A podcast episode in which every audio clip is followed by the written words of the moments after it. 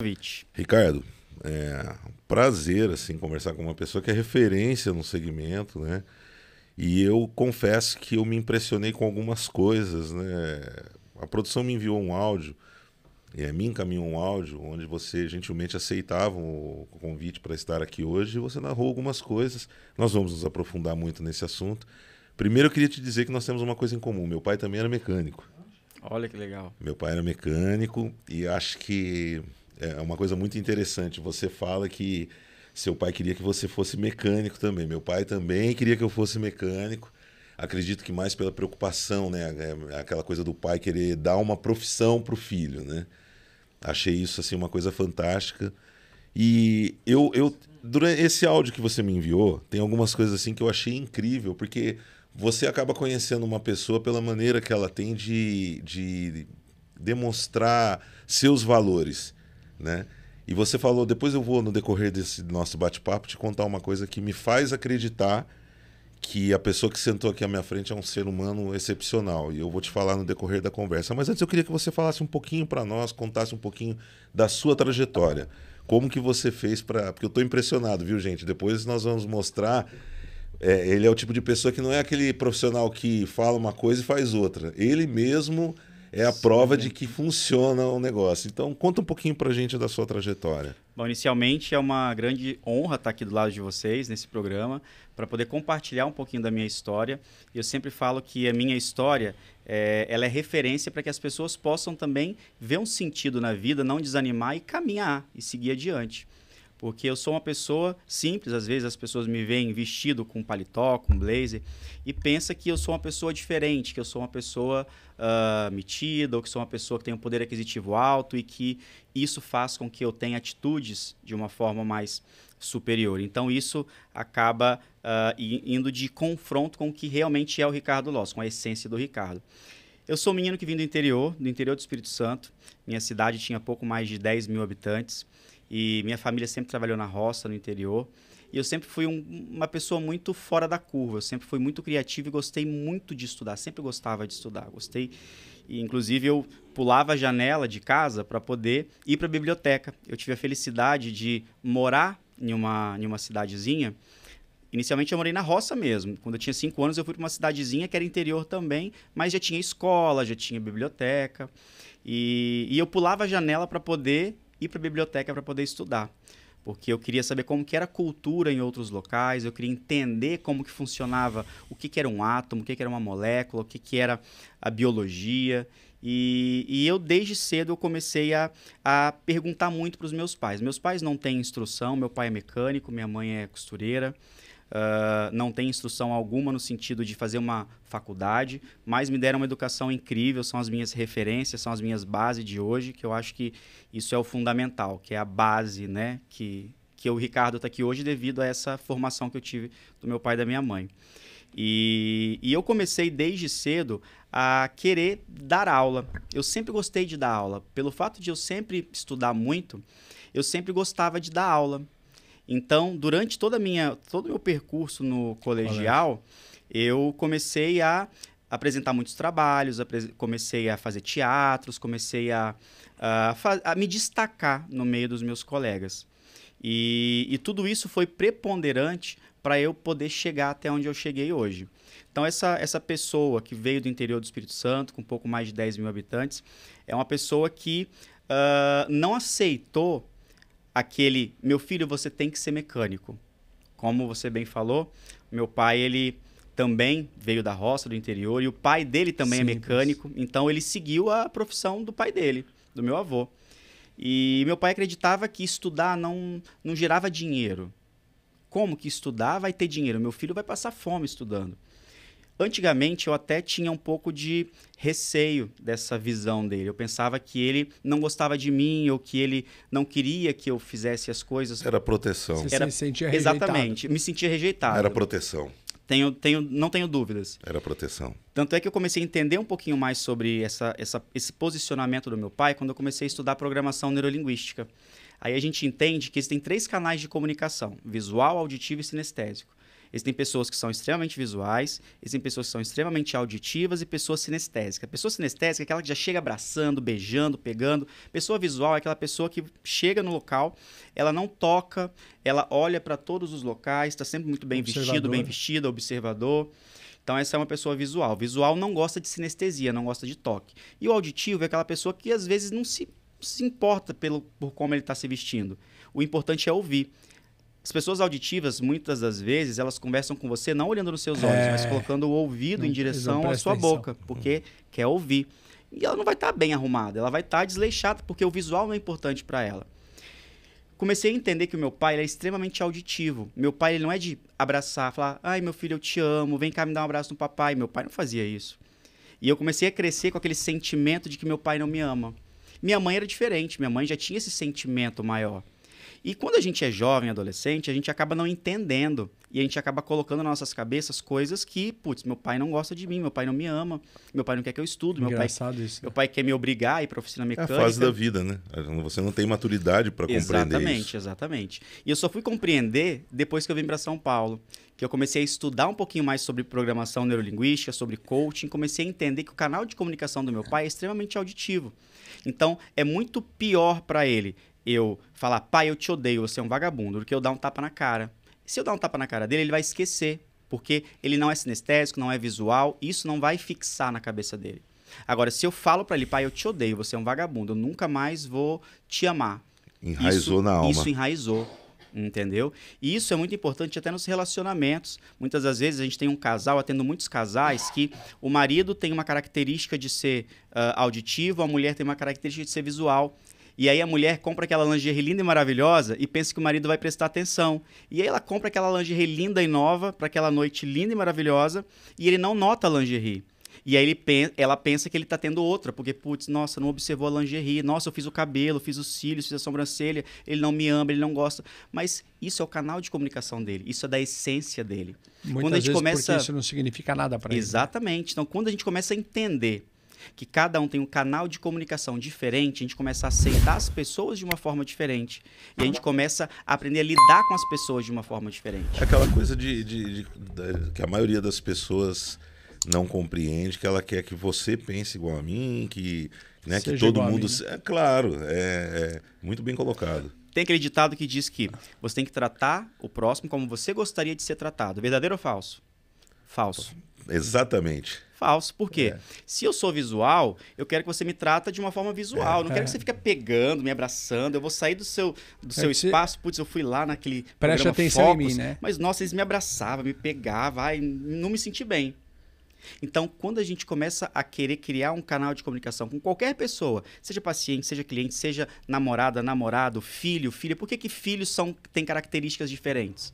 A criação foi igual, mas a essência é diferente. Então, quando a gente começa a entender essa diferença em cada um, a gente começa a aceitar melhor as diferenças e começa a saber lidar com as adversidades e lidar com as pessoas na sua diferença. Quando eu comecei a entender que cada um é um cada um, que o meu pai ele me ama daquele jeito, que minha mãe me ama daquele jeito, Aí eu comecei a entender a essência da vida. Muito Foi aí legal. que me deu um twin.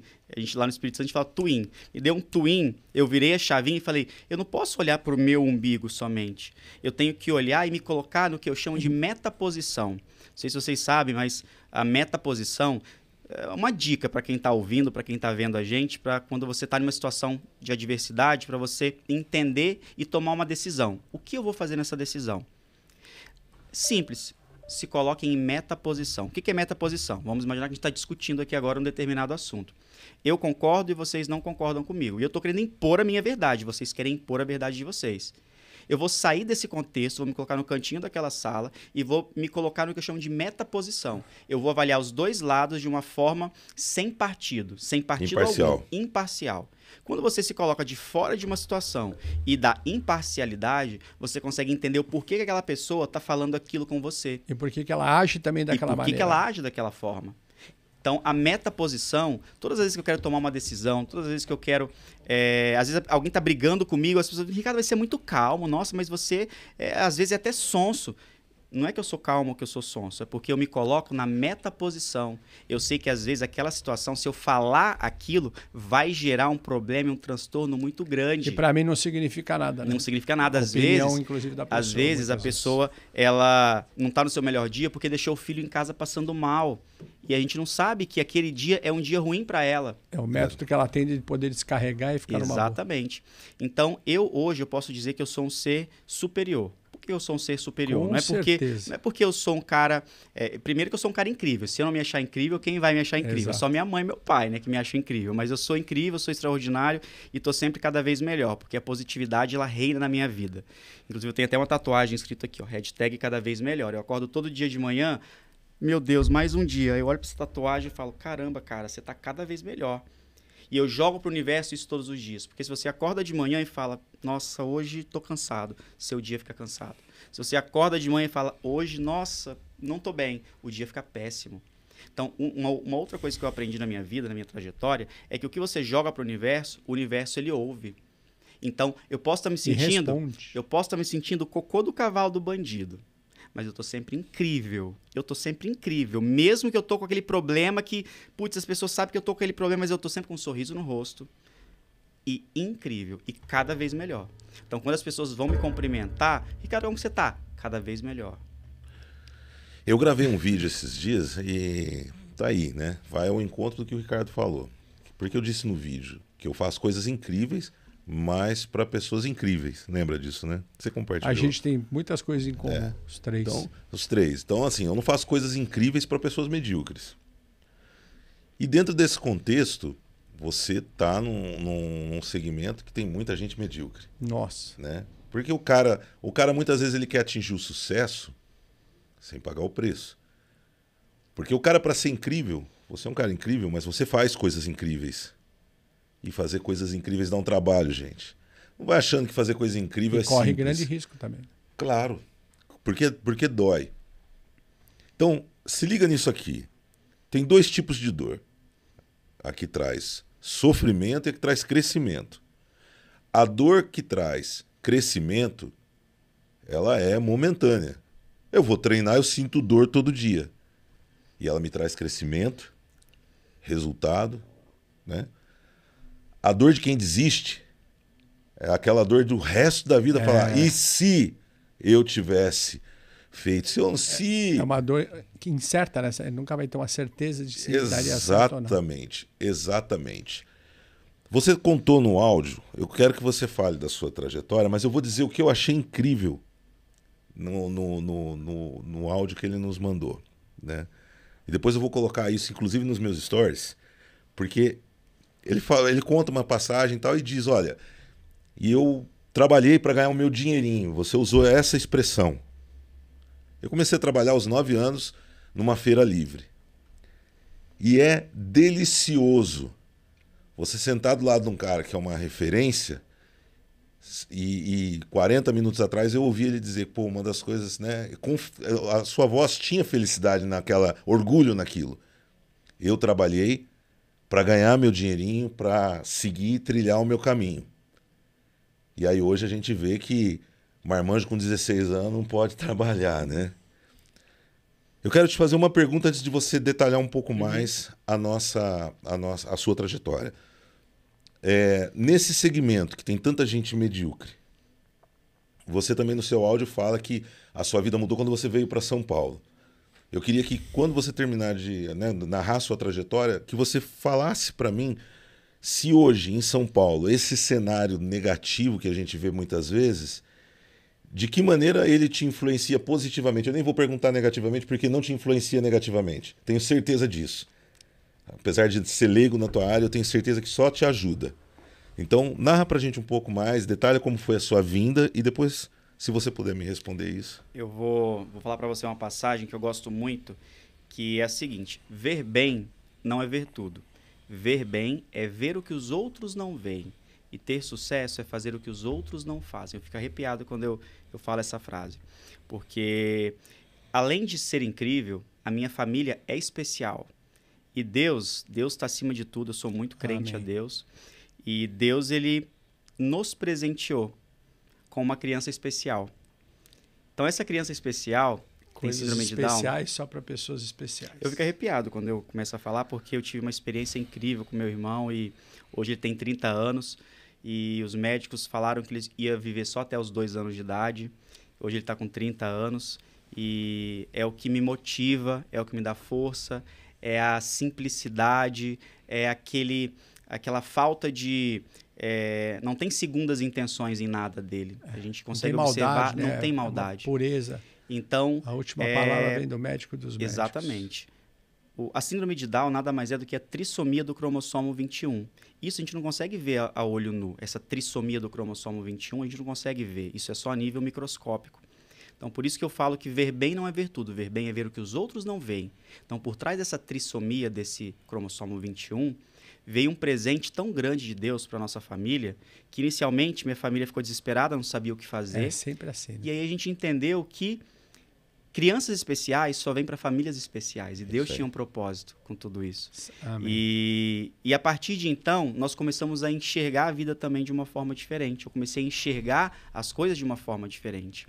Ah, então, eu costumo enxergar só coisas boas. Se você tem coisas ruins, eu não vou focar no seu ponto negativo, eu vou focar no seu ponto positivo. E eu nunca crio expectativa de nada nem de ninguém. Isso é até uma dica para todo mundo que está ouvindo a gente. Se você faz alguma coisa esperando algo em troca, Você você, vai nunca vai frustrar. ter sucesso, vai se frustrar, você vai ser infeliz, vai Sempre. ter, não vai ter felicidade. Então, tudo que eu faço da minha vida é algo que eu sei que vai ser bom para mim, é algo que eu sei que vai ajudar o próximo e eu não quero nada em troca. E isso é coisa muito de professor, né? Porque professor tem que pensar assim, porque o aluno vem e vai, então a gente não pode ficar esperando. Exatamente, exatamente. Por isso que hoje, além de ter a clínica de estética, além de atender, eu também dou aula, que é uma das Falei. minhas paixões, né? De dar aula. Vou falar depois para vocês. Tá explicado. É, mas eu sempre falo que para os meus alunos também, nunca crie expectativa de nada nem de ninguém. E não deixa a mão direita saber o que a mão esquerda está fazendo. Se você vai fazer uma doação, se vai fazer uma oração, vai lá no seu quarto, ajoelha o seu, né, ajoelha, ora, pede a Deus, no- na sua intimidade com Deus, que Ele vai te dar. Independente da religião. Exatamente. Eu, eu tive a felicidade de ter uma, uma base muito boa de religião, uma base muito boa quando o quesito é falar com Deus. E eu tenho uma intimidade muito grande com Deus, e Deus fala muito comigo. E Deus que, que me orienta e me guia, e me guiou até hoje para chegar até onde eu cheguei. Porque eu nunca Glória imaginei a que eu ia estar no Anália Franco, numa clínica linda e maravilhosa, Vindo do interior do Vindo do Espírito interior do. Espírito Santo, sem nenhum real no bolso, eu abandonei meu concurso público. Vou falar um pouquinho da minha trajetória, mas só resumindo, eu abandonei meu concurso público. Hoje todo mundo quer estabilidade, quer concurso público. Abandonei meu concurso público para vir para cá em busca do meu sonho. Qual que é o meu sonho? Mudar a vida das pessoas que passam pela minha vida. Vou repetir isso porque isso é muito forte Que bacana, hein? o meu, a minha missão, quando eu comecei a entender que a minha missão era mudar a vida das pessoas que passam pela minha, minha vida mudou 360 graus, porque eu parei de olhar o meu umbigo, porque antes eu queria andar de roupa de marca, eu queria andar com o carro do ano. Como todo mundo tem esse anseio de se mostrar. Não vou dizer que eu sempre A fui gente perfeito, sempre quer o melhor perfeito, nós, com né? certeza.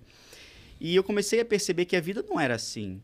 E que eu, quando eu comecei a ganhar meu dinheiro, quando eu comecei a, a entender que eu poderia gastar com coisas de luxo para mim, que eu comecei a, não, agora eu vou comprar isso, vou comprar aquilo que eu nunca tive, nunca tive um carro, nunca tive uma moto. Meu primeiro salário eu comprei uma televisão. Eu não tinha televisão no meu quarto quando eu estudava lá na, na minha primeira graduação. Isso foi me deixou tão feliz, tão feliz, que eu guardei essa televisão até esses dias atrás, porque eu tinha um apreço tão grande para essa televisão. Mas enfim, ah, então tudo aconteceu na minha vida de uma forma muito difícil. E isso fez com que eu inicialmente tivesse essa- vontade de ter coisas de marca e de andar com o carro do ano. Mas quando eu comecei a mudar essa, essa chave na minha vida, quando eu comecei a pensar que o benefício maior é quem está do meu lado. Porque você planta o bem, você colhe o bem. Você planta o mal, você colhe o mal. E, e dinheiro, se você está fazendo alguma coisa por dinheiro, você não vai ter. Porque dinheiro é consequência. E vai ser infeliz. Dinheiro sempre, sempre eu falo isso pro meu aluno. Você quer ir para estética para ganhar dinheiro? Não vai não. Não vai. Estética não é para ganhar dinheiro. Estética é para transformar a vida das pessoas. É para você mudar não só o externo, mas o interno. Às vezes é um aperto de mão, é um abraço, é uma fala. Às vezes é, é você se dispor do seu tempo para poder saber o que está acontecendo com a pessoa. Então, sucesso e dinheiro são consequências do que você fez, do que você faz. Então, eu falo que eu fui colocado nesse meio da estética para mudar ainda mais a vida das pessoas que passam pela minha. E aí, quando eu comecei a fazer isso de uma forma mais efetiva, minha vida mudou muito, muito, muito, muito. Não vou dizer que eu sou rico e milionário, mas eu, hoje eu sou feliz com o que eu tenho. Ou seja, Deus te usa mais no interno do que no externo. Perfeito. É que, é que na verdade, não é a estética, a medicina, o esporte, a engenharia, não é isso que dá dinheiro. Né?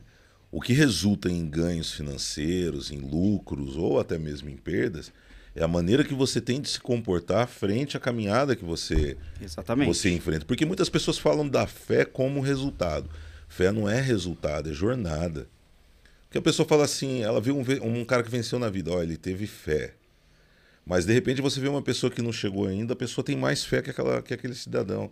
Porque ela fé, não desistiu. A fé é jornada, é caminho. Né? Então, assim, você fala uma coisa muito interessante, que nós sempre repetimos aqui. Que você deve fazer o bem sem esperar nada em troca. Mas sabe por que muitas vezes existe conflito? Também, porque você não espera nada em troca, inclusive ingratidão. E tem gente que te dá ingratidão em troca. Mas diante desse cenário, sempre vale a pena continuar fazendo certo, continuar agindo da maneira correta, que o resultado vem. Você pode pegar médicos, às vezes, que trabalham, trabalham, trabalham, e são os caras que né, não têm a prosperidade compatível com a atividade que faz. Por quê? Porque é um mau profissional, é um mau ser humano. O povo brasileiro, aliás, o povo brasileiro só não, porque essa frase eu já ouvi fora do país também. Ah, fulano é um bom profissional, é uma má pessoa, mas é um bom profissional. Não existe isso, gente. Em algum momento da vida, esse cara vai derrapar. Boas pessoas são bons profissionais. Mas as pessoas são maus profissionais. ah, Jaime, mas. Tá fulano, na essência. Então, fulano de tal, em algum momento esse cara vai derrapar. Porque hoje as pessoas elas são muito de achar que a verdade está atrás de um login e senha de, um, de uma rede social. E não é. A verdade, muitas vezes, ela está fora de todas as regras estabelecidas. Então, não vai por essa linha. Conta uma coisa para mim. Eu, também, no seu, também no seu áudio, é, você expressa essa, essa, sua alegria em, em ensinar, né? em compartilhar. Né? Eu não gosto muito desse, desse termo ensinar. Em dividir conhecimento, né? em, uhum. em ser um, você, você atua hoje com pós-graduação também, uhum. né? Você agora, agora entra naquela questão. Esse cenário de pós-pandemia para a estética, como ele vem sendo assim esse, esse mercado de retomada? Porque automaticamente a vida começa a andar e as pessoas também querem, né, sentir-se melhor. Me corrija se eu estiver errado. Até, acho que até na pandemia também foi bem, não foi?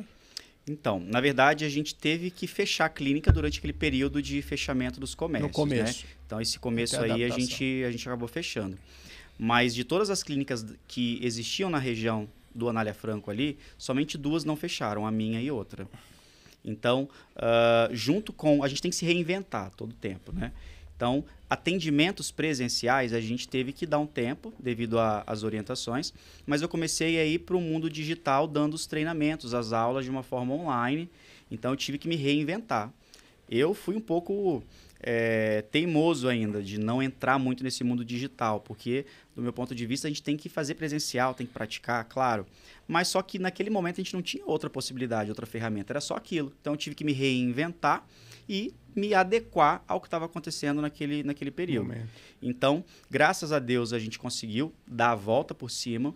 E, e nessa pós-pandemia, ou nesse, nesse pós-procedimento de Covid, a gente notou que o Covid ele trouxe muitas consequências. Uh, esteticamente falando, queda capilar, Uh, muitas das vezes até mesmo uma pele mais ressecada, muitas das vezes uma diminuição da imunidade, porque o vírus ele causa isso no organismo, ele diminui a imunidade, ele diminui algumas vitaminas e minerais que causam essa queda de cabelo, por exemplo. Além disso, a, a, o aumento da depressão, né? Com certeza. A memória, né? Essa, muitas pessoas se queixam de que ah, eu tô tão esquecido depois do Covid, nossa, minha memória está tão ruim. Muitas das vezes a gente tem que fazer uma reposição da vitamina B1. Vitamina B1 é uma vitamina do complexo B que causa e que proporciona um melhoramento da memória do paciente. Além do que, ela também faz uh, um trabalho de ser repelente contra mosquito. Às vezes eu tenho um paciente é. que vai viajar em algum local, aplica uma vitamina B1 e já causa um repelente, porque aí você vai exalar né, do suor, do, a própria expiração, algo que os insetos eles acabam né, não picando devido a isso. Só uma curiosidade. Mas a pandemia, ela foi um período extremamente crítico para todos. Não adianta falar que, né, que foi bom em algum aspecto, mas ela foi ruim no sentido comercial, mas a gente não deixou a peteca cair e a gente tentou se reinventar. E agora, nessa pós-pandemia, como todo mundo ficou em casa, comeu bastante, é, passou um pouquinho do peso, pegou Covid. Então, a estética ela veio também para melhorar isso que na cabeça daquela pessoa não tá legal, aquela gordurinha localizada. Mas só que não só isso a gente faz. Como eu falei para você no início da, da entrevista, a minha estética é uma estética diferenciada, é uma estética funcional, uma estética integrativa. Então, quando eu recebo o cliente dentro da clínica, eu vou entender como que está interno, como está a fisiologia dele, como que está as questões de vitaminas, minerais, nutrientes. Às vezes eu posso emoções. combater uma emoções, às vezes eu posso combater uma queda capilar por uma suplementação de zinco. Um paciente que não consome carne, por exemplo, a carne tem uma grande fonte de minerais e vitaminas. Vou zinco, por exemplo. De zinco que não acaba mais, hein? é. E Chá. então às vezes a suplementação de zinco já contribui para aquela alopecia, para aquela queda capilar. A vitamina C é uma das vitaminas que mais eu observei uma diminuição nos pacientes pós-Covid. A vitamina C ela tem a característica de se, de se oxidar muito fácil, né? E por isso que as pessoas que querem ter uma imunidade boa, ah, eu vou tomar uma, um suco de laranja que tem vitamina C, vou comprar na farmácia uma vitamina C que é bom para a imunidade. Nessa pandemia, todo mundo quis utilizar a vitamina C. A vitamina C, é um, só um detalhe interessante, todo estresse que a gente tem gera diminuição de vitamina C. Cada dedo que você faz no trânsito, estressado, você perde 10 miligramas de vitamina C. Cada vez que você não consegue pagar a, cartura, a fatura do seu cartão de crédito no mês, você perde de 20 a 30 miligramas de vitamina C. Também não corro. Tá vendo?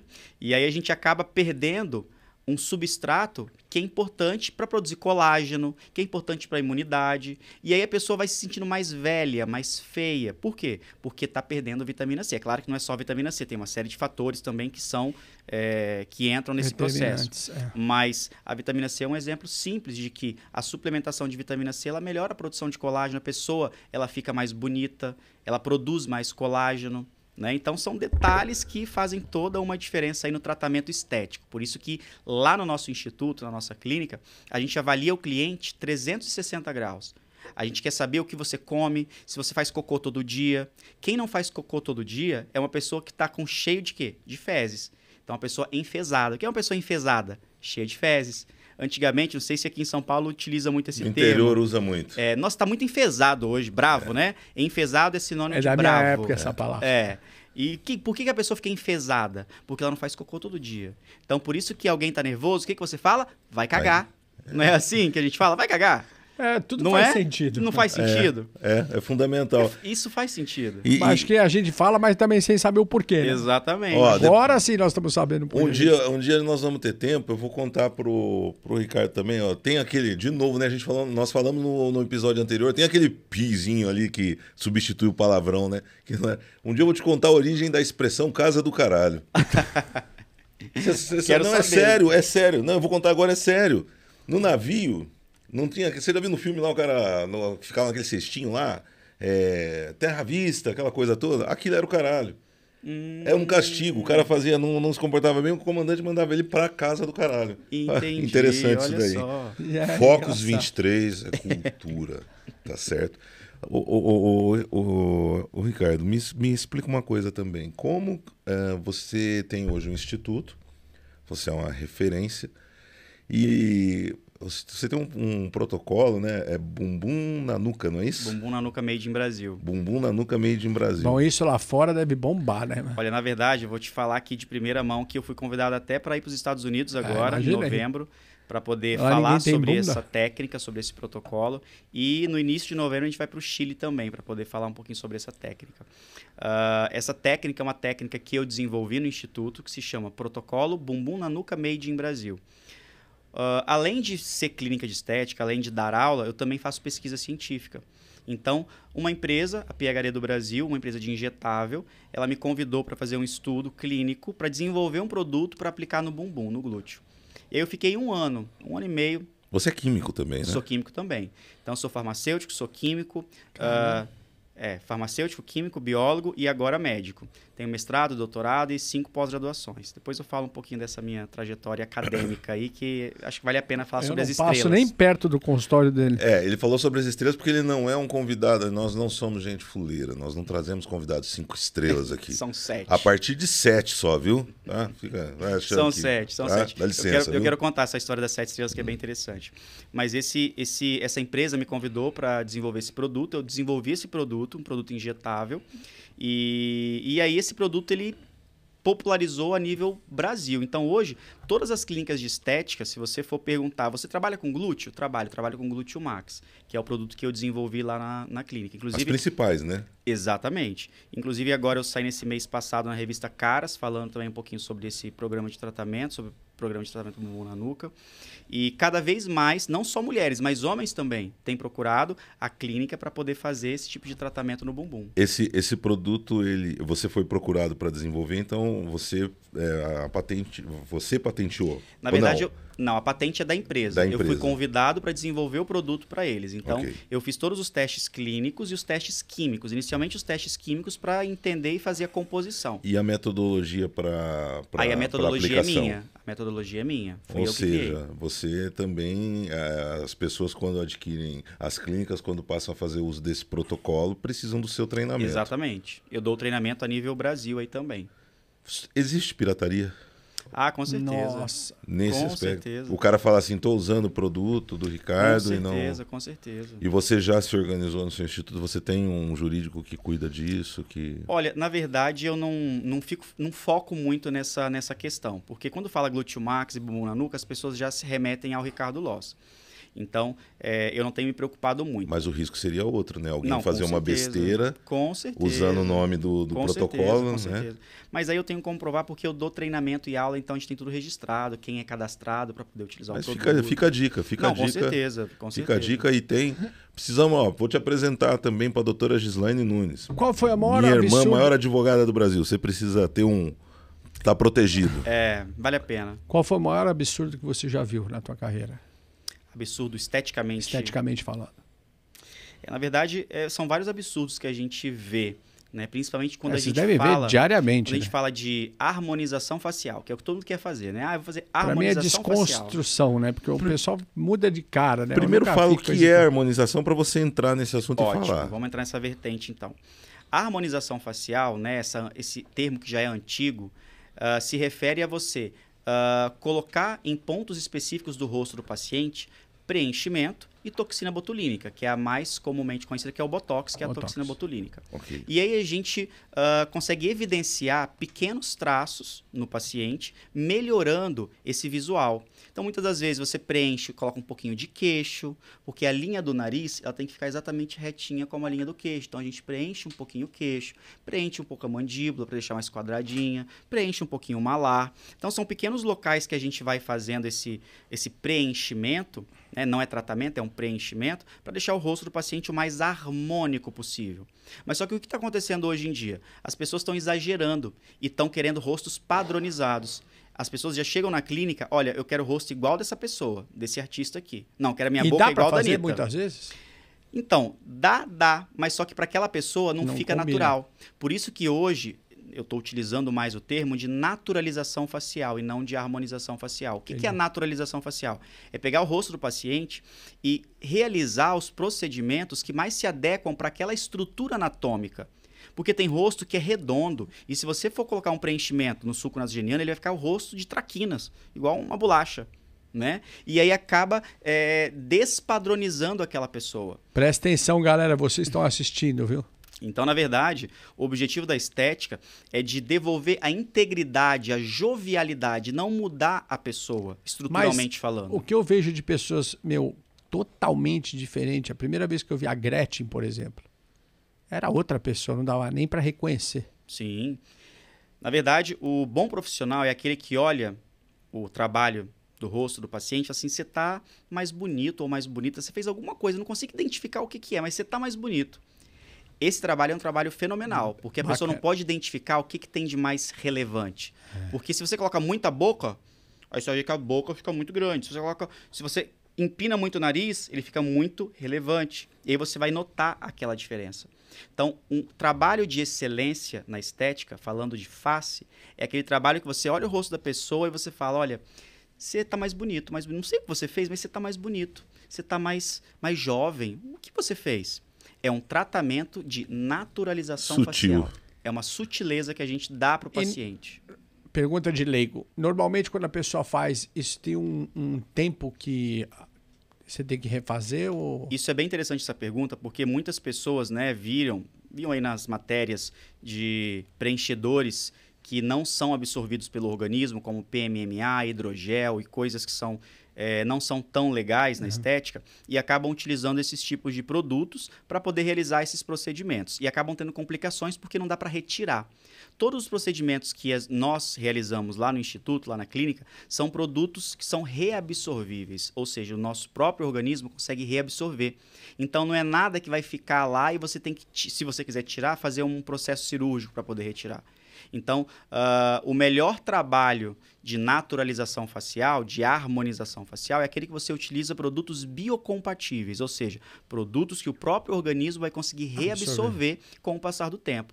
Por isso que é interessante, e a gente sempre fala que esses procedimentos de preenchimento e botox, eles duram de 4 a 6 meses o botox e os preenchedores de 10 a 15 meses, dependendo do tipo de preenchedor. Então, a cada um ano, um ano e meio, é interessante que o paciente ele faça um retoque. Né, para que ele possa voltar e se rejuvenescer mais. Temos os bioestimuladores que vão estimulando o colágeno, minha recomendação é de pelo menos uma vez ao ano. Então, tudo isso é um trabalho gradativo que a gente faz no paciente para ele não envelhecer, para ele ficar sempre, como eu chamo, cada vez melhor. Outra pergunta que eu ia te fazer é o seguinte: normalmente, pois a gente vê de épocas em épocas as- ah, os procedimentos mudarem, as pessoas procurarem quais são os procedimentos que mais te procuram hoje em dia. Olha, eu vou te falar uma coisa que antigamente, bumbum e genitária masculina e feminina eram um tabu. É mesmo? Era um tabu e dificilmente as pessoas chegavam na clínica para falar que queria melhorar o aspecto da genitária, masculina e feminina. Dificilmente as pessoas chegavam para falar, ah, eu quero ter um bumbum mais bonito, um bumbum mais durinho, um bumbum mais redondinho. Com esse advento desse produto, isso mudou assim muito. E eu tenho muita felicidade em falar que eu fui o primeiro a desenvolver esse produto no Brasil, porque não existia nenhum produto injetável no Brasil para glúteo. Esse produto Glutemax foi o primeiro que nós lançamos. E depois disso, foi uma febre. Todo congresso que você vai já tem um produto que estão tentando imitar, já tem uma técnica que estão tentando imitar, porque bumbum se popularizou. Então hoje, ah, homens e mulheres têm procurado com uma grande frequência esse melhoramento glúteo, esse bumbum na nuca.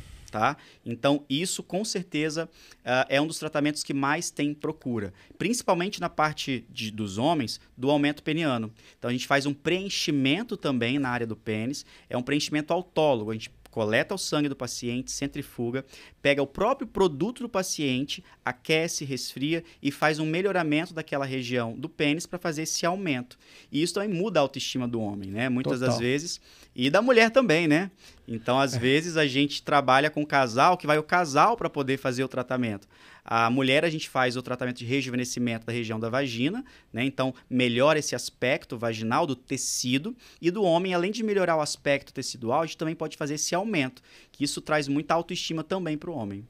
Esse, esse tratamento peniano ele é definitivo, ou ele também tem que ser refeito. É, esse tratamento é um tratamento que normalmente a gente faz três sessões iniciais, com intervalo de 30 a 45 dias. E aí depois, a cada um ano e meio ou dois anos, a minha recomendação é de fazer essa manutenção. E isso é para aumento, né? Para aumento. E ao- mais ou menos o quanto você consegue aumentar. Depende de cada estrutura. Isso é bom para as pessoas que estão assistindo. Depende de cada estrutura. E na verdade as pessoas, ah, você fala de tabu, mas na verdade é o preconceito que a sociedade tem. Exatamente. Mas você deve ter, até é legal falar isso para as pessoas, você deve ter todo um, todo um protocolo de descrição, essas Claro, coisas todas, claro, né? claro. Psicologia. Então é, é bacana isso, eu acho. Não, é porque o que, que acontece?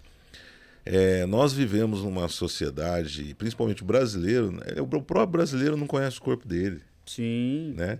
O próprio, você pode falar, inclusive, que é porque o pessoal né, é- tem aquela coisa, o, o- como é que é? Quem conta, quem, quem aumenta um. Quem conta um, ponto. ponto, aumenta um ponto. não é? Qual a média, a média do, do, do pênis do homem no Brasil? Em torno de 15 a 16 centímetros. Essa é a média. Uhum. Então, pessoal, acho que é uma coisa que se você tem algum problema, não tem que ter, para procurar Não. a clínica, não tem que ter nenhum, nenhum tipo de receio, porque ele também não vai colocar lá um painel, ó, hoje o seu Imagina. João vem aqui, pessoal. Né? Não, não. E eu recebo pacientes jovens, pacientes jovens que têm essa, essa insatisfação com o corpo. Na verdade, a estética é para melhorar o que você não está satisfeito. E por isso, essa insatisfação gera, mentalmente ou psicologicamente falando, essa baixa autoestima e leva essa baixa autoestima leva ao desenvolvimento de doenças. A depressão, por exemplo. Mas aí você tem, tem caso do, de- do paciente chegar e você fala para ele, fala, ó, tá bom, posso fazer, mas eu recomendo que você não faça, porque você tá É. legal assim, tem isso Eu também ia fazer essa pergunta, sabe Com por quê? certeza. Às vezes o profissional, às vezes não, sempre, o profissional ele tem que ah, lapidar essa vontade. Eu já recebi muito paciente, por exemplo, preenchimento de boca. Eu quero ficar igual a boca Nossa. da Anitta. Mas só que aquela estrutura de face não Angelina suporta Jolie. aquela quantidade, Angelina Jolie, não suporta aquela quantidade de preenchimento. Então eu sempre vou pecar por colocar menos e nunca por colocar mais. Então eu sempre faço em etapas. Então se você for fazer um tratamento de naturalização facial comigo, você vai pelo menos uma vez por mês na clínica. Não vai ser uma coisa que você vai uma vez, vai fazer tudo e vai sair transformado. É natural o processo. É muito engraçado porque, por exemplo, eu que trabalho em academia, eu vejo, chegou, chega uma hora que eu vejo que as pessoas, o problema não está mais no corpo. Você olha assim, uma vez eu estava namorando com uma mineira, nunca mais esqueço isso, eu treinava uma Miss, Miss Fitness. E quando elas se trombaram em São Paulo, que elas eram, uma olhou para a outra e falou assim, nossa, meu sonho de consumo é ter teu corpo. A outra virou e falou assim, o meu sonho de consumo é ter teu corpo. Ali eu vi que o problema não está no corpo, e sim totalmente na cabeça da pessoa.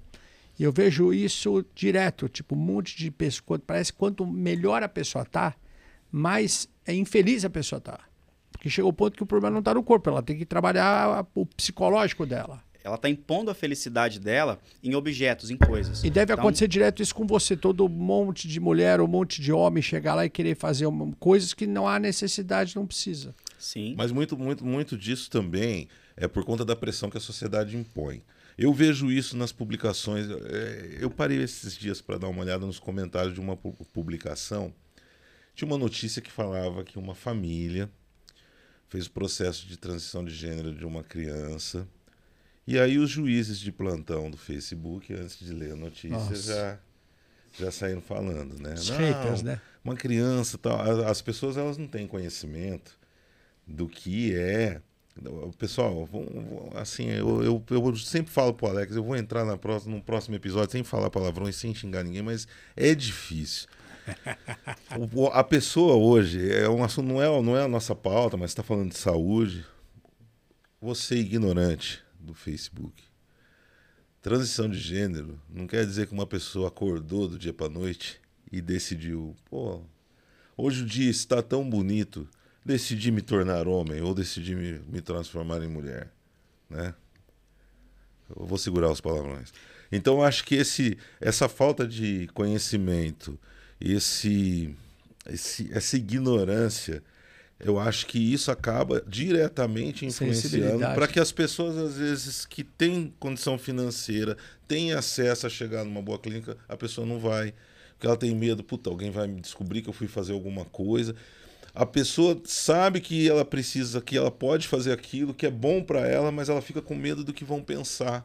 Ela acaba deixando que entrem na cabeça dela aquela opinião grotesca, ignorante. Então você deve conviver muito com isso, Muito. né? De pessoa que de repente vai também e fala, mas não sei se devo, não sei se.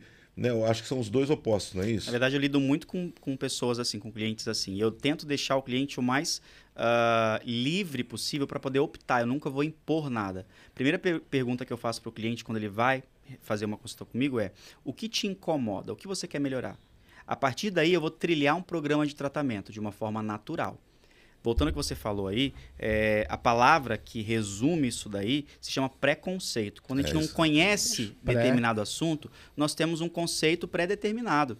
Então, se você me falou que essa água ela é ruim, eu já criei um preconceito, não quero beber. Você me falou que é ruim, mas esse é o seu ponto de vista. E se eu gosto de uma água com sabor diferenciado? Pois é. não é?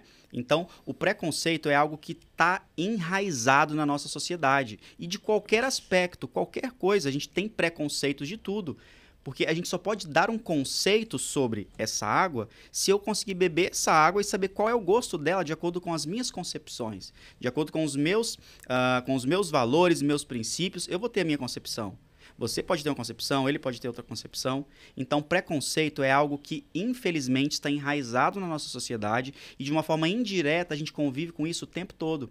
A gente acaba não gostando de fulano de tal porque só porque ele levantou um pouco o rosto e você acha que ele é metido, nariz empinado. É. Só porque ele está de blazer, de terno, ele é uma pessoa que é metida, é tá antipática. tatuagem é bandido. Exatamente. Agora, sabe o que me dá medo quando você está de frente com um profissional desse desse nível, é que eles devem olhar para a gente e falar assim: ah, aquele tem que fazer aquilo, aquilo. Sem sombra de dúvida, sem sombra de dúvida. Vê tanto defeito gente, na gente. Ó, eu vou esperar passar março.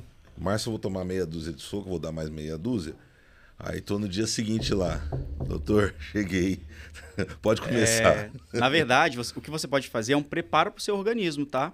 Então, muitas vezes a pessoa pensa que estética é só ir lá e ficar bonitinho, mas não. Eu posso te preparar também, dando para o seu organismo vitaminas, minerais e nutrientes, que é o que a gente chama hoje de soroterapia, que está sendo muito procurado também. O que, que é soroterapia? É você fazer primeiro um detox no organismo. Ah. O que, que, é esse detox? É tirar tudo que é ruim, de radical livre. O que, Pô, que é um radical não vai livre? nada em mim. o que, que é um radical livre? Radical livre é uma molécula química que tem uma carga positiva ou negativa. Entendi. E aí ela entra dentro do nosso organismo e se liga com receptores celulares. Estão e... vendo? Estão escutando? O que, que é um, um, radical livre? Se o seu filho ou sua filha perguntar o que é um radical livre, fala que é uma piriguete. O que, que é piriguete? Quer pegar todos os boys na festa, não é assim? Então, um radical livre entra no seu corpo, quer se ligar com todas as células. Então, radical livre é sinônimo de piriguete. E aí, para você combater os piriguetes, combater os radicais livres, você tem que usar antioxidantes. É aí que vem, por exemplo, o vinho. Ah, eu vou tomar vinho porque é um antioxidante, que é bom para o coração, que é bom para isso. Mas para você ter ação antioxidante do vinho, você tem que tomar 200 litros de vinho para ter uma ação antioxidante. É. Agora eu entendi onde está meu problema. Esse desgraçado aí pegou meu lado esquerdo por isso que eu sou um cara bacana, mas de vez em quando dou umas mancadas, né?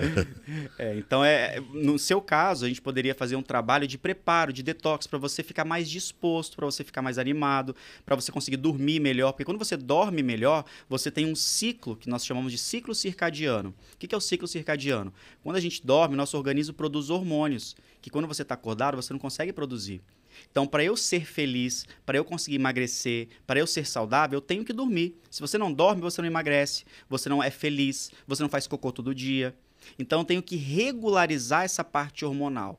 E uma das formas de regularizar é dando substrato para a pessoa dormir. Por exemplo, um magnésio um zinco, um manganês, são substratos importantes para produzir a melatonina. Já ouviram falar da melatonina? Uhum. Melatonina é o hormônio do, do sono. sono. É que a pessoa pensa muitas vezes que o atleta de alto rendimento, quando ele treina pesado, ele vai chegar em casa e vai dormir, ao contrário.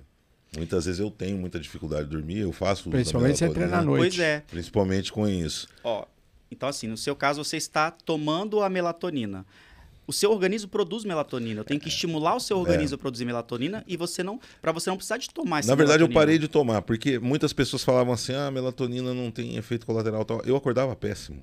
Eu, eu acordava péssimo. Eu acordava é ressaca. Cansado. Eu acordava como se eu tivesse bebido.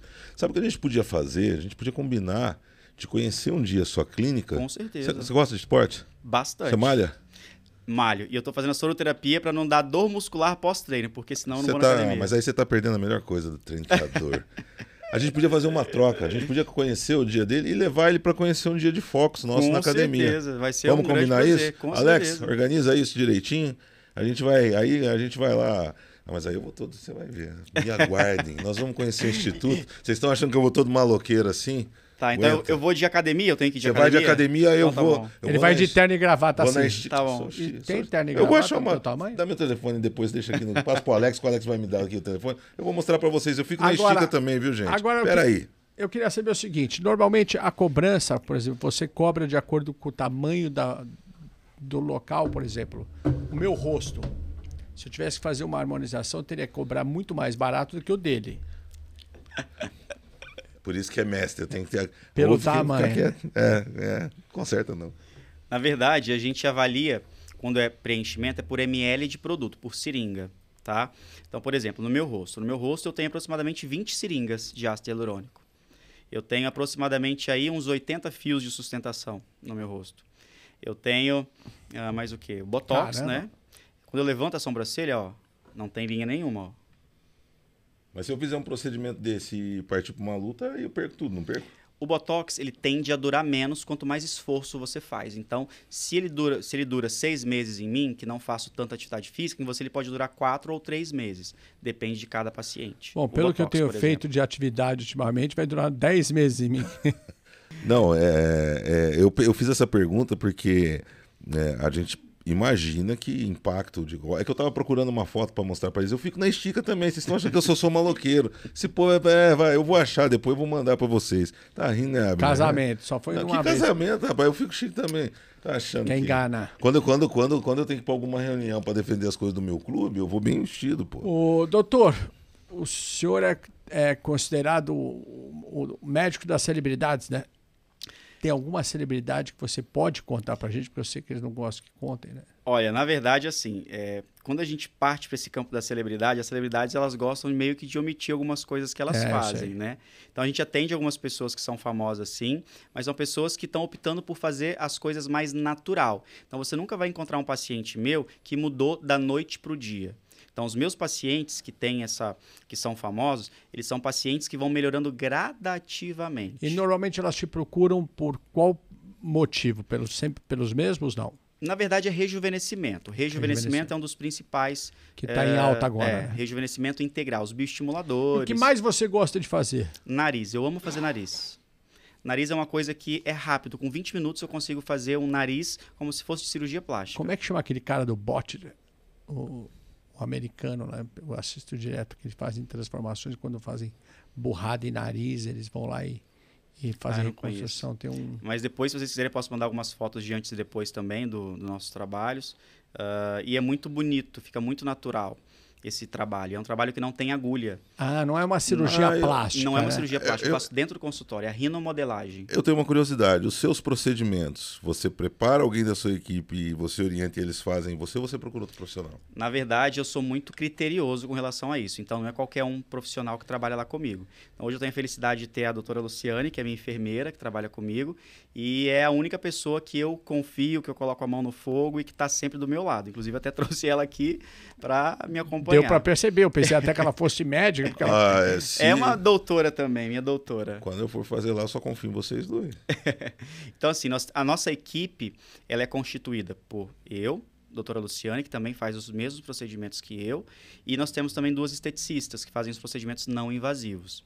Então, nós temos essa pequena equipe. Por que, que eu não aumento? Porque aí, se eu aumentar, eu vou ter.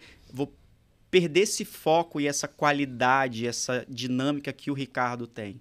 Então, para poder manter esse padrão de qualidade, eu costumo fazer os procedimentos eu mesmo e a doutora Luciane junto. Dou- Doutor, para aqueles que hoje buscam algum procedimento, o que você poderia aconselhar eles na, na procura de um profissional? Porque a gente vê tanto Ótimo. desastre. Ótimo, perfeito, é uma excelente pergunta. Quando a gente vai para esse campo da estética, nós temos ah, procedimentos estéticos que são invasivos e procedimentos estéticos que não são invasivos. Por exemplo, uma drenagem linfática, um equipamento, uma depilação a laser. Esses procedimentos, eles não exigem agulha, é um procedimento manual ou com equipamento. Esses procedimentos, eles podem ser realizados por profissionais que fizeram uma capacitação na área da estética. A partir do momento que esse profissional ele quer fazer um invasivo ou minimamente invasivo, que é o que as pessoas chamam de enzima para gordura, um botox, um preenchimento, esses profissionais eles devem receber uma capacitação na área de injetável para poder realizar esses tratamentos. Caso contrário, o profissional ele vai estar atuando de uma forma ilegal. Então, quando você vai procurar uma clínica de estética, você tem que entender se aquele profissional ele está capacitado e habilitado. São coisas diferentes. Capacitação é conhecimento. Habilitação são conselhos de classe. Então, por exemplo, o conselho de classe de farmácia, de biomedicina, de medicina, eles dão essa possibilidade para esses profissionais realizarem esses tratamentos. Agora, existem outros conselhos de classe que não dão essa habilidade. Por exemplo, um administrador fez faculdade de administração e vai fazer um curso de estética, um curso livre, ele vai ser chamado de esteticista, vai poder fazer injetável? Não vai. E Porque tem algum lugar que de- você consegue descobrir? Claro, você tem que ter um registro. Né? Então, ah, com o seu registro profissional, com esse registro, você consegue identificar se aquele profissional ele tem aquela habilitação. Isso é muito importante. né? Então, uh, vou citar o exemplo da farmácia, que uma das minhas graduações também é farmácia. Para o farmacêutico atuar na estética, ele tem que fazer a graduação em farmácia e depois ele tem que fazer uma pós-graduação. Com o título de pós-graduação, ele tem que ir no conselho de classe e solicitar um apostilamento. E aí ele vai, é, o conselho vai informar lá que o profissional é farmacêutico e está habilitado para trabalhar com injetável, para trabalhar com estética. E assim funciona com a maioria das outras classes também. Teve um caso famoso, né? Acho que o mais famoso dos últimos tempos, do tal do Dr. Bumbum, né? O cara do Rio de Janeiro, não é isso? Nossa, é verdade. Esse cara fez um estrago lá, né? Mas é, eu tenho um amigo que é piloto de avião e ele fala, ele me diz o seguinte, ele fala, Jaime, por mais triste que todo acidente de avião possa, possa ser, ele sempre deixa uma lição que ajuda a salvar vidas. Esse caso do Dr. Bum Bum, Bum aí, né, que ficou conhecido assim, ele teve algum, ele, ele, ele trouxe algum benefício para, para a classe nesse momento? Ah, ele trouxe essa questão de deixar as pessoas que trabalham de uma forma ilegal com mais medo e receio, porque existem ah, produtos, existem equipamentos que não têm Anvisa, né, não tem uma legislação adequada para utilizar determinados produtos e as pessoas acabam utilizando pelo fato de ser mais barato ou de ser mais viável financeiramente falando. Ah, então, isso acaba fazendo com que muitos profissionais trabalhem de uma forma antiética, utilizando produtos e equipamentos que são ilegais. Então, isso faz com que tenham problemas, intercorrências. Então, essas intercorrências que muitas das vezes acontecem na mídia e vão para a mídia, elas são importantes não só para o cliente ficar de olho aberto e procurar um local de referência, mas também para os profissionais começarem a se atentar que o cliente não está mais bobo. O cliente ele chega na clínica, ele quer ver qual que é o frasco de toxina que você tem, qual que é a marca do preenchedor que você está usando, Ah. se é um PMMA, se é um... né? Exatamente. Então, tudo isso que acontece na mídia tem seus pontos positivos também.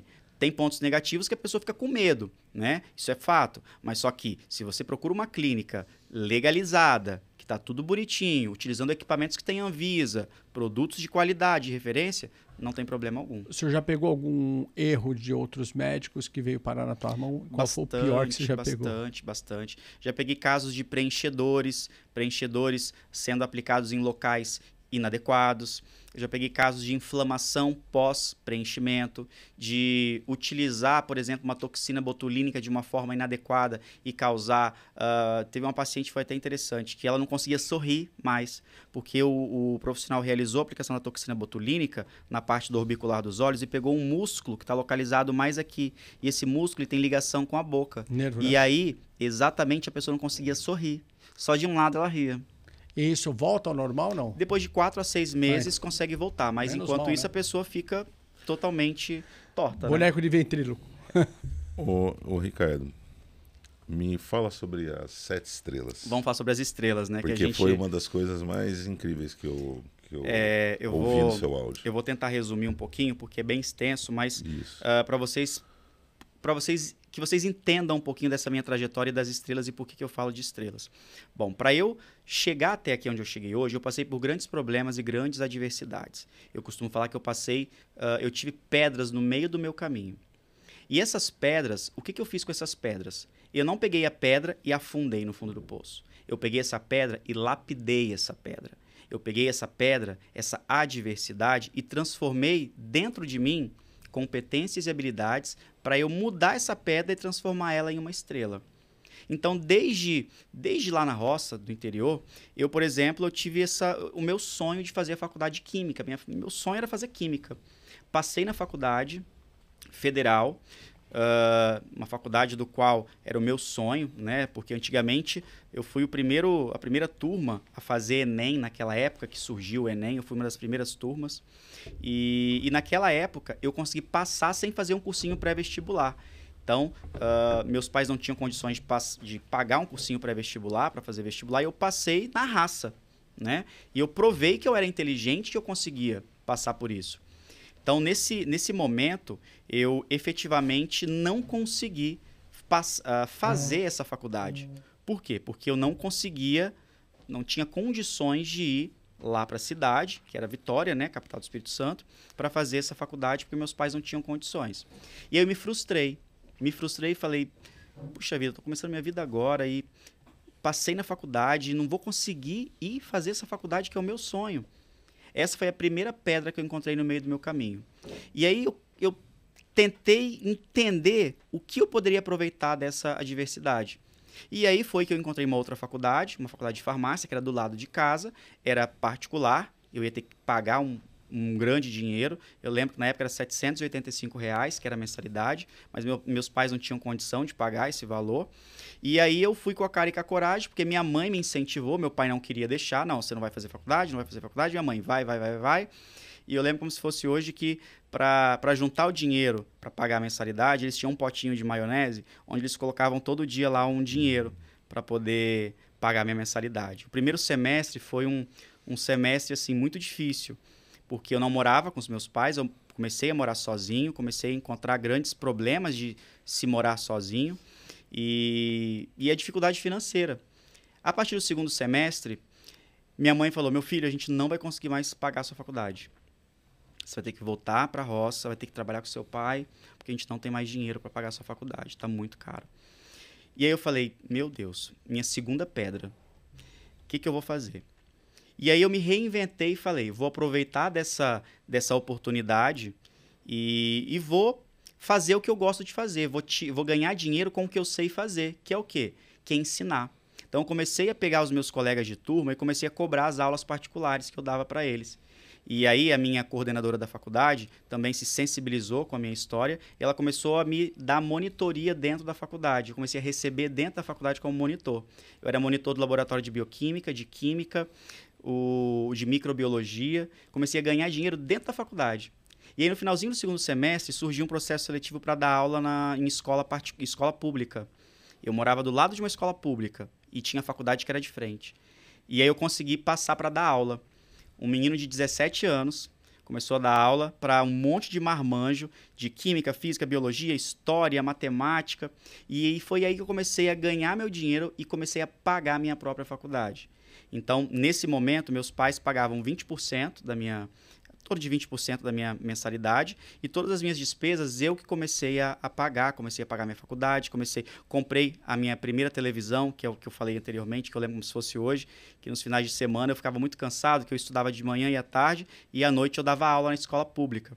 Então era de manhã e de tarde e à noite. Eu lembro como se fosse hoje que os meus colegas de faculdade, todos eles à noite saíam para barzinho, ia fazer farra, porque é época que você está morando longe dos pais e quer aproveitar.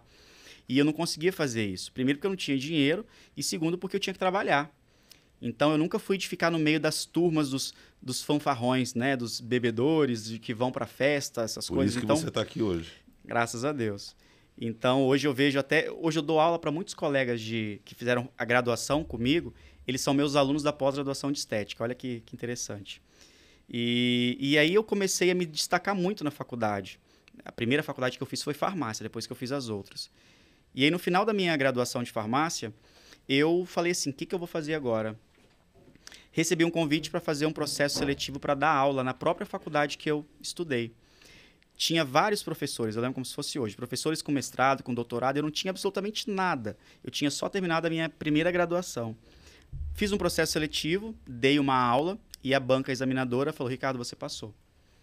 E foi aí que eu comecei a ganhar dinheiro, foi aí que eu comecei a, a nessa época eu, eu, pensava assim, gente, quando eu ganhar mil reais, gente, mil reais é uma coisa absurda. Quando que eu vou ganhar mil reais na minha vida? E quando eu comecei a trabalhar na faculdade, eu comecei a ganhar um valor quatro vezes maior do que era o meu sonho. E foi aí que eu comecei a, a, a me bancar e ajudar um pouco meus pais também.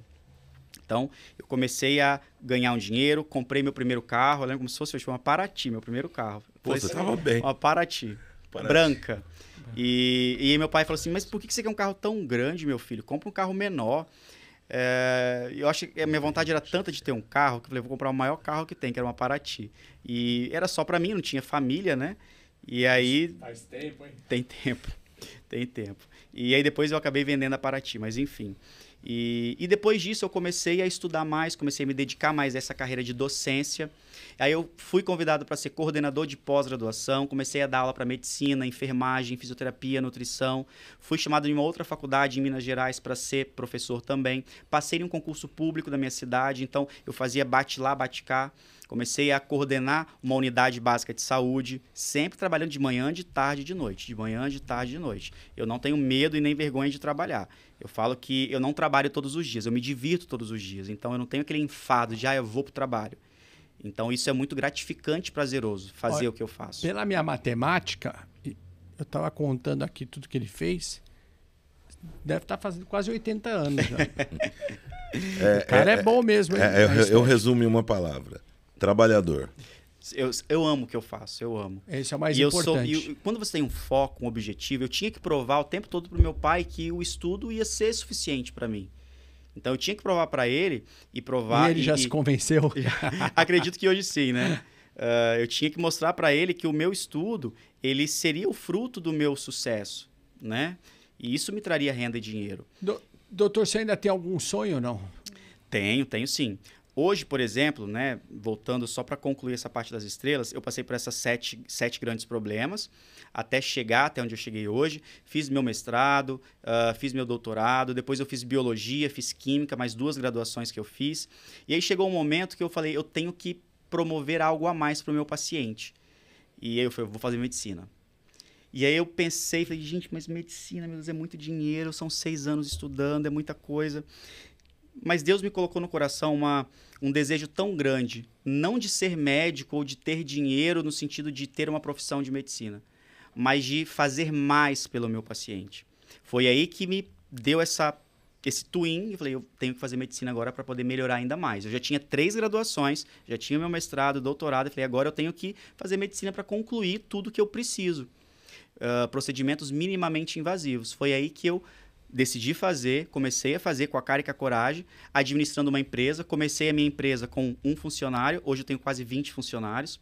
Comecei sendo funcionário aqui, logo quando eu cheguei em São Paulo. Uh, só para você entender como que eu vim para São Paulo. Os meus alunos de lá do Espírito Santo queriam estética em 2012. E aí eu falei, gente, mas estética, farmacêutico, químico, biólogo, fazer estética, como assim? Eu tenho que ir aonde nasce tudo, que é São Paulo. E aí eu comecei a vir uma vez por mês em São Paulo fazer uma especialização em estética na área de farmácia. E aí me apaixonei tanto que no metade da pós-graduação eu abandonei. Abandonei meu concurso público, abandonei minha família para poder vir para São Paulo para poder me dedicar à estética. Foi aí que minha vida começou a se transformar. Mas só que aí eu era uh, trabalhador de uma empresa de cursos de pós-graduação. E aí eu rodei o Brasil todo dando aula, ministrando cursos. Foi aí que comecei a ser um pouco mais conhecido a nível Brasil. E aí depois eu saí dessa empresa porque uh, eu não estava muito feliz com algumas atitudes uh, e queria algo a mais, queria desenvolver algo a mais. Fiz uma sociedade com um rapaz, na, também farmacêutico, e não deu certo. E pela minha infelicidade eu saí com prejuízo de mais de 500 mil reais. E aí essa foi uma das minhas últimas estrelas. E aí eu pensei em voltar para o Espírito Santo e voltar atrás e falar assim, agora eu vou voltar para a roça, vou ficar com meu pai com minha mãe lá, não quero mais saber de São Paulo. Eu falei, não, Ricardo, você não vai voltar para trás. Você tem um propósito, você tem uma missão. A sua missão, Deus não te colocou até aqui, até onde você chegou, por acaso. Você vai conseguir, você vai passar adiante. E foi aí que eu aluguei o meu espaço na Anália Franco. Eu lembro como se fosse hoje. Eu aluguei lá o dia 31 de abril de 2019. E o valor do aluguel de lá era um valor assim que eu nunca nem tinha ganhado por mês de salário. E eu falei, meu Deus, como que eu vou pagar Deus. esse negócio? Meu amigo, eu passava lá todos os dias e Deus falava, aluga, aluga. Eu falava, meu Deus, mas como que eu vou alugar isso? Eu e Deus, a gente é um é, Deus prospera. Deus falava, nossa, aluga, aluga, aluga. Eu falei, Senhor, vou alugar. Desde então, aluguei o espaço, fiz a minha escola, embaixo a escola, é como é hoje lá. Em cima, eu fiz sete consultórios. Cada consultório representa uma das pedras que eu encontrei no meio do meu caminho, Amém. por isso que eu fiz questão de fazer sete consultórios. E cada consultório, na porta é do bíblico. consultório, representa, tem uma foto de uma das sete maravilhas do mundo. Então, o primeiro consultório é o Cristo Redentor, o segundo consultório Petra, o terceiro consultório Taj Mahal, Muralhas da China, Chichen Itza, Coliseu. Então, uh, o sete representa muito para mim. Então, essas sete pedras, elas me fizeram transformar nessa pessoa que eu sou hoje. Um engraçado que recentemente um paciente falou assim: Ricardo, você já contou quantas letras tem o seu nome, Ricardo? Eu falei: não, sete. sete. Deus criou o mundo em sete dias. É. Né? O sete é um número muito forte. E, e aí eu construí tudo isso com muita dificuldade. Inicialmente eu não tinha nem casa para morar. Eu morei dentro da clínica durante um ano. Durante esse um ano eu aprendi a colocar piso, eu aprendi a pintar. Eu fico até emocionado. Eu aprendi a colocar papel de parede. Eu comprava as coisas no usadão. Eu lembro como se fosse hoje que o banheiro da recepção ele não tinha porta. Eu tinha que comprar uma porta de vidro e era caríssima. Aí eu passei em frente a um usadão era 50 reais uma porta de vidro, mas era uma porta que aleatória. O que, que eu fiz com essa porta? Comprei essa porta, paguei 50 reais, paguei 10 reais na, naquele negócio que. na dobradiça, dobradiça. e comprei aquele dupla, dupla face e coloquei um dupla face branco de um lado e do outro. Porque o vidro era transparente, como que eu colocar um vidro transparente no banheiro? Na porta do banheiro. E aí eu fiquei até 3 horas da manhã tentando colocar essa, essa porta e consegui. E hoje, se vocês forem na minha clínica lá, vocês vão encontrar essa porta. Cada coisinha tem uma história muito bonita. O meu balcão de mármore, por exemplo, meu sonho era ter um balcão de mármore, de pedra na recepção. E eu não tinha dinheiro para comprar porque era muito caro na época. E graças a Deus apareceu uma paciente que ela queria fazer fio de sustentação e preenchimento e ela trocou em procedimento. Então eu fiz a permuta. Todas as vezes que eu olho para aquele balcão, eu lembro de vários fios de sustentação que eu fiz na paciente, que eu fiz troca. Então, cada coisinha que tem lá foi uma permuta, foi uma troca. Cada detalhe é eu que coloquei a minha mão. Eu aprendi a colocar pastilha de, de nas paredes, aprendi a pintar, aprendi a colocar piso, aprendi a, a mexer na parte elétrica, aprendi a fazer tudo que você pode imaginar. Só não aprendi a levantar tijolo porque não tinha tijolo lá. Mas a mexer com drywall, a mexer com gesso tudo eu fazia depois que eu atendia, porque eu não tinha como pagar pedreiro, como pagar engenheiro. Você é muito querido por Deus. Eu não tenho dúvidas. Meu arquiteto, por exemplo, eu comecei a. Falei assim: não, tem que chamar um arquiteto, tem que chamar um arquiteto, beleza. Paguei R$ 2.500 para o arquiteto, ia ser em quatro prestações de R$ 2.500. Paguei a primeira prestação, quando começou a obra, no início, ele foi para os Estados Unidos, me abandonou. Eu falei: putz, o que, que eu vou fazer agora? E o empreiteiro falou assim: Ricardo, a gente tem que começar. Ele falou assim: você tem que contratar um arquiteto. Eu falei: Eduardo, eu não tenho dinheiro, como que eu vou fazer para contratar um arquiteto para poder fazer? Eu falei assim: vamos fazer um negócio? Eu entendo um pouco de norma de vigilância, que eu era da vigilância sanitária na prefeitura. Você entende de obra. Então você não quer me ensinar um pouco, não, como que funcionam as coisas? Eu vou aprender. É só você me falar que eu vou aprender toda a obra foi feita ele me ensinando as coisas e eu buscando, correndo atrás. Eu tinha na época um Fiesta vermelhinho que eu corria para comprar as coisas. E, nossa, aquele Fiesta, ele, os pneus dele, quando eu saía da loja de construção, ele ficava abarrotado. E aí eu lembro que uma vez na Leroy Merlin, o rapaz falou assim: Mas senhor, você não pode colocar tanto piso assim, porque senão o carro ele vai tombar, tem um piso máximo. Eu falei, meu amigo, Deus está comigo. Coloca esse negócio aí, vamos embora. Então foi muita, eu tenho muita história para contar ali. E, e, eu, assim, cada detalhe daquela clínica, eu tenho certeza que vocês vão lá, eu tenho, faço questão que vocês conheçam a clínica. É uma clínica que você entra, você já sente uma energia diferente. Porque todos os dias antes de sair, eu vou na parede e falo gratidão, Senhor. Gratidão por essa parede, gratidão por essa energia, gratidão por esse piso.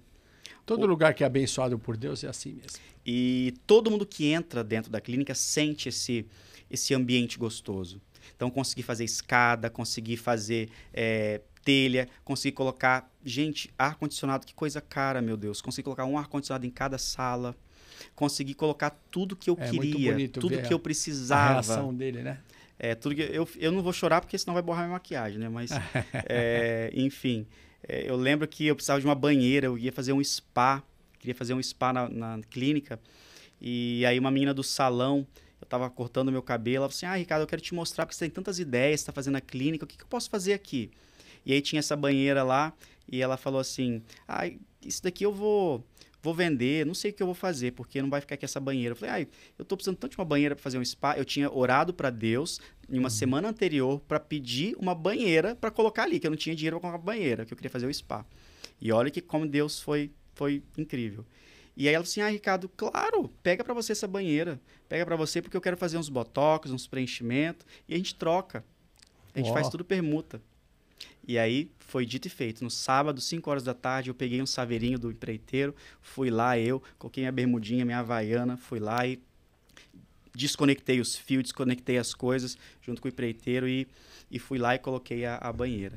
Então, assim, se eu fosse contar aqui, a gente ia sair daqui amanhã. Mas cada coisinha que tem na clínica, eu aprendi a fazer bandeja, eu aprendi a recortar espelho para poder fazer bandeja. O que é gratidão, né? O que é, é. bonito é que a gente vê no teu olhar, do jeito que você fala, a emoção e a gratidão que você tem por tudo que você fez, por tudo e que eu não colocou. tenho vergonha de falar que eu comprei no usadão mesmo, comprei usado, não é aquela coisa de loja chique, de loja que você paga 2, 3, 4, 5 mil reais um objeto. É coisa que eu fiz, que tem o meu suor, que tem o meu trabalho, que eu tenho muito orgulho. Pra você ter uma ideia, para trazer os meus pais para vir para cá, eu demorei de uns 2, 3 anos para trazer meus pais para cá, para poder ver tudo isso.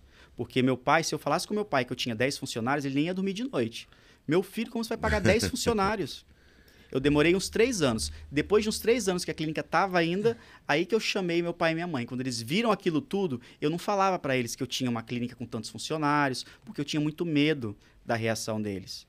Eu eles queria... moram aqui hoje com você? Não, não, no Espírito Santo, moro na roça ainda. É, hoje eu sou sozinho aqui em São Paulo, é, de família. E aí quando eles chegaram, eu lembro como se fosse hoje. Foi assim, meu filho, mas tudo isso, né? Quase que eu falei pro papai assim, tá vendo, pai? Você queria que eu fosse na oficina mecânica, né? Olha só. Mas eu entendi, eu entendi, né, que o propósito dele era de dar uma vida digna para o filho dele. E ele pensava que era a oficina mecânica que ia dar esse futuro para mim, financeiramente falando. Então, uh, graças a Deus, quando a gente fala de superação, eu sou a prova viva de que você pode ser o que você quiser, na hora que você quiser e do jeito que você quiser. Tudo só depende de você me, a mesma energia que você tem para sonhar um sonho pequeno e um sonho alto é a mesma energia. Tudo só depende do que você quer para sua vida e do que você quer para a vida das pessoas que estão ao seu redor. Com força, foco e fé, você chega onde você quer. Isso aí. Parabéns, viu, doutor? Parabéns pela tua história, uma história muito bonita, muito fantástica. Eu sei que vai ajudar muitas pessoas a lutarem pelas, pelos, pelas metas, pelos gols deles também. Deus te abençoe muito. Amém. Eu, eu sou muito grato por Deus. Deus ele é uma pessoa, Deus é incrível e quando tudo ia ruim, eu já passei por vários perrengues. Eu tinha meses de falar assim, meu Deus, como que eu vou pagar esse aluguel esse mês? Deus e no outro prospera. dia, no outro dia, eu lembro como se fosse hoje, faltava 12 mil reais para pagar um aluguel. Venceu um dia, no outro dia, Deus mandou um paciente, e esse paciente fechou 14 mil em procedimento, ele pagou à vista. Isso é o mínimo, é o mínimo das coisas que Deus ele cuida de nós, né? Eu também sou é cristão, mínimo, é mínimo. sei o que você está falando. Então, assim, eu, hoje eu não tenho nada, eu não tenho dinheiro sobrando e nem quero dinheiro sobrando, porque Deus fala na sua palavra que quando a gente tem muito, a gente esquece de Deus. Então, Deus ele dá para a gente a dificuldade, para a gente lembrar que Ele é o dono disso daqui tudo. É. Então, às vezes, as dificuldades elas são importantes para nos motivar e para nos deixar mais fortes. Porque Deus falou que ele vai me deixar, vai me levar em lugares incríveis ainda. Mas ele me preparou para isso. Eu não sou aquela pessoa que recebeu tudo de mão beijada. Para chegar até onde eu cheguei, eu passei por um processo. Da mesma forma que na naturalização facial é um processo, esse processo que o Ricardo se encontra hoje é um processo que ele passou. Ele passou e passa todos os dias. E eu não sou aquela pessoa que tem muito dinheiro e que eu poderia. Não. Dinheiro para mim é consequência. Eu estou preocupado no meu funcionário que tem que pagar a conta de aluguel, a água, a energia. Eu estou preocupado com o meu cliente que quer ficar mais bonito, que quer melhorar a autoestima. Estou preocupado com o meu projeto social. Não falei que mas eu tenho um projeto social também que eu faço, voltado para estética. Mas como projeto social de estética, é, eu tento levar autoestima para aquelas pessoas que perderam autoestima. Por exemplo, tem Acidente. um grupo de mulheres que perderam os seus filhos por acidentes de ou acidentes traumáticos, que elas se, elas se reúnem lá no Anália Franco para compartilhar dessa dor. E aí a gente vai nesse grupo de mulheres para levar essa autoestima. Tem um grupo de senhoras que a gente faz o dia da beleza com elas. Enfim, tem uma série de coisas que a gente faz para levar essa estética integrativa. A gente melhora, por exemplo, uma flacidez. A mulher gestante lá da comunidade que teve filho e ficou toda flácida. Às vezes ela tem vergonha de fazer de, de, namorar com o marido, porque fica com receio daquela flacidez. Ou não amamenta a criança, porque pensa que o seio vai ficar caído. A estética ela vem para melhorar essa flacidez. Ela vem para melhorar aquela criança que sofre bullying de acne dentro da escola. Olha quanta coisa que a estética faz. É essa que é a estética de verdade. É essa que é a estética da sua essência. Não é só ir lá e fazer um botox e um preenchimento. E quando a gente muda isso na pessoa, se a gente muda esse bullying que essa criança sofre lá na comunidade, essa criança não vai entrar dentro da escola e vai sair atirando em todo mundo como está acontecendo aí. Essa criança ela vai ser uma criança amada, tanto pelos colegas quanto pelos pais. Essa esposa, ela não vai ser, uh, não vai se sentir mais feia E aí faz com que o marido não procure uma outra fora do casamento, porque quando ela começa a não querer namorar, o marido começa a procurar uma outra fora do casamento e tem a traição. Então tudo é uma consequência, tudo é uma bola de neve. Então, se a gente pensa em fazer essa integração da saúde estética e levar isso para o cliente e fazer com que ele esteja feliz fazer com que ele tenha essa autoestima, autoestima, Olha como quanta coisa pode mudar na vida de uma pessoa dentro da comunidade. Olha como que um casamento pode fluir se você entende como que o marido ou a esposa é de relacionamento. E tudo isso a estética faz, mas as pessoas pensam só em dinheiro. Estética é sinônimo de dinheiro. Infelizmente, nossa sociedade é hipócrita, é suja nesse sentido. E eu falo que eu sou um pouco fora da casinha, desde o início eu falei para vocês, porque o meu objetivo é justamente esse é mudar a estética da alma. É essa estética que é bonita. Porque se você tá bonito aqui dentro, você vai jogar para fora bonito. Por isso que às vezes vocês me veem mais bonito do que eu sou. Porque aqui dentro é muito mais bonito do que essa carcaça que tá aqui fora. A imagem e semelhança de Deus. É por isso que Nós falei muito, né? então, nós estamos assim honrados. Muito obrigado né, por sua visita, por compartilhar esse conhecimento todo. Nós vamos visitar Está é, marcado, agendado. Nós vamos fazer um dia lá a troca, nós vamos visitar a clínica dele, ele vai conhecer um dia de Fox e vamos fazer a coisa andar. Com certeza. E tem também logo mais nós vamos talvez bater um papo e acho que a gente vai encabeçar em conjunto uma campanha social. Oh, Muito obrigado. Suas redes sociais. Arroba Instituto Ricardo Loss. Fácil. Fácil. L-O-S-S no final. Arroba Instituto Ricardo Loss. Ó, pessoal, vai acompanhar lá os trechinhos de bastidores aqui. Né? E aí eu vou pensar se eu desfaço o filtro para vocês verem. Isso aqui é brincadeira, pessoal. São todos bonitos, isso aqui é filtro. Bom, que Deus continue te abençoando muito. Amém. Se tiver algum conselho para dar para a galera. Meu conselho que eu posso dar é Nunca desistir dos seus sonhos, acredita em você, foca em você, se afasta de pessoas tóxicas da sua vida. Se você se aproximar de uma pessoa que vem falar mal de outra pessoa, sai de perto, porque quando ela sai de perto de você, ela vai falar mal de você também. Foca na sua grama. Se a grama do vizinho é verde, azul, é rosa, não, não importa. Foca na sua graminha. Sua graminha tem que estar tá verde. Gasta suas energias com o que realmente vale a pena e o resto é consequência. Sucesso e dinheiro é consequência. Tenha muito amor no coração, muito amor no coração, ame ao próximo, tenha Deus acima de tudo, porque sem Deus nós não somos absolutamente nada. Seja positivo, seja feliz, porque senão você vai perder vitamina C. Vai fazer um cocôzinho todo dia, porque senão vai ficar enfesado. Então a felicidade, ela transforma. A felicidade, ela muda a vida das pessoas. Mesmo que você esteja se sentindo o cocô do cavalo do bandido. E o meu desejo para você que está nos ouvindo é que você esteja sempre, como diz minha tatuagem, hashtag cada vez melhor. Muito obrigado, doutor. E Fox 23 fica por aqui. Abraço, doutor. Nos encontramos no seu instituto em breve. Abraço, galera.